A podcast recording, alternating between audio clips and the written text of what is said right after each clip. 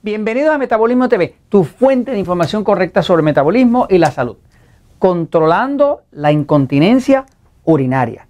Yo soy Frank Suárez, especialista en obesidad y metabolismo y hoy quiero hablarte de todo lo que una persona pudiera hacer para poder controlar un problema de incontinencia urinaria. Este es un problema que afecta a muchas personas, pero sobre todo afecta mucho más a las mujeres que a los hombres. Hay mujeres, sobre todo, que no pueden reírse mucho porque si se ríen, se les sale el orín, se orinan encima.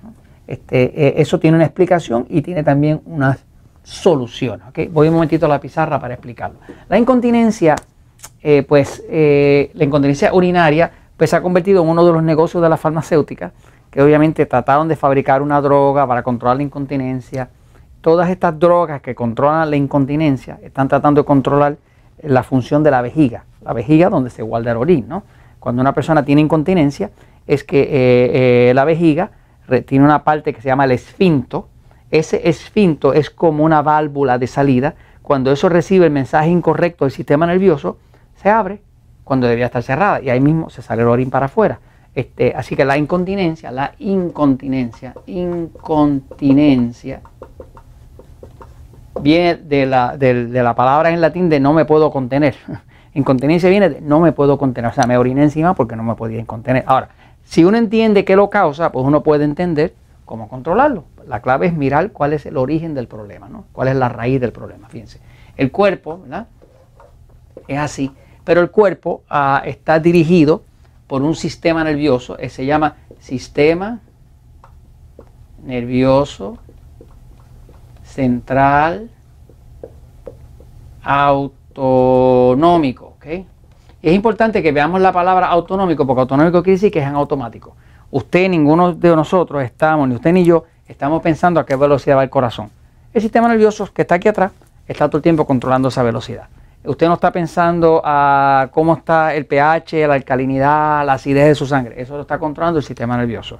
Usted no está pensando qué pasó con lo último que usted comió y dónde está en el sistema. Eso lo está controlando el sistema. O sea, que todas las funciones vitales del cuerpo, respiración, digestión, defensa interna, sistema inmune, todo eso está en automático.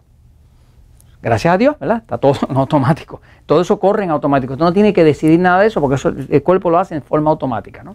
Inclusive lo hace en automático cuando usted está durmiendo o esté despierto, no importa. Ok, ahora, todo el funcionamiento del cuerpo está dirigido por el sistema nervioso central eh, autónomo, autónomo, ¿verdad? Que, está eh, autonómico, que quiere decir que está en automático, que funciona sin sus decisiones. Ok, ahora, ese sistema nervioso autonómico, usted lo pudiera mirar de esta forma.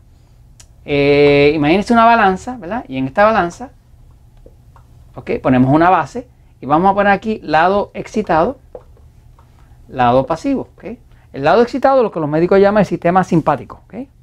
Y este lado es el que los médicos llaman pasivo, nosotros llamamos pasivo, los médicos lo llaman parasimpático. ¿no? Eh, tanto en el libro El Poder del Metabolismo como en el libro Diabetes sin Problemas le llamamos excitado pasivo, ¿no? para que la gente lo entienda mejor. Ahora, ¿qué pasa?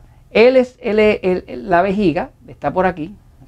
Cuando esa vejiga abre el esfinto, que es la salida, es, es la compuerta, y se sale el líquido del orín, pues tiene, para que eso pase, tiene que estar activo el pasivo el que abre la compuerta siempre es el pasivo. ¿ok? Eh, de hecho, cuando una persona tiene que correr o pelear, ¿verdad? Pues el cuerpo no va a decidir orinar en ese momento, porque es el momento de correr o pelear donde se activa el excitado y cierra la, la compuerta. Pero ¿qué pasa? Que el cuerpo humano tiene un sistema de, de autocontrol.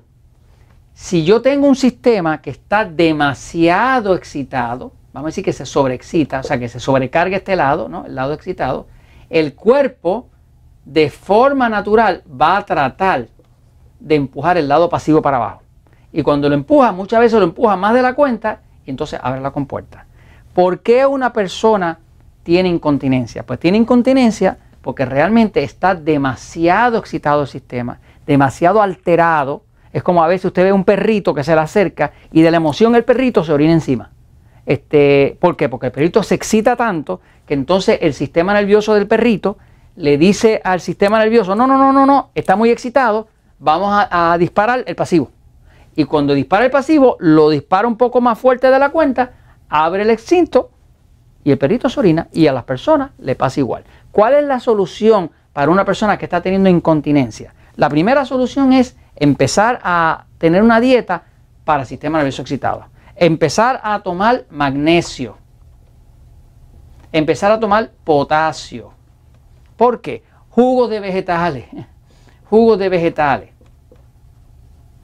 ¿Qué hace el magnesio? El magnesio sube, el perdón, el magnesio lo que hace realmente es que suprime este sistema. El sistema lo suprime.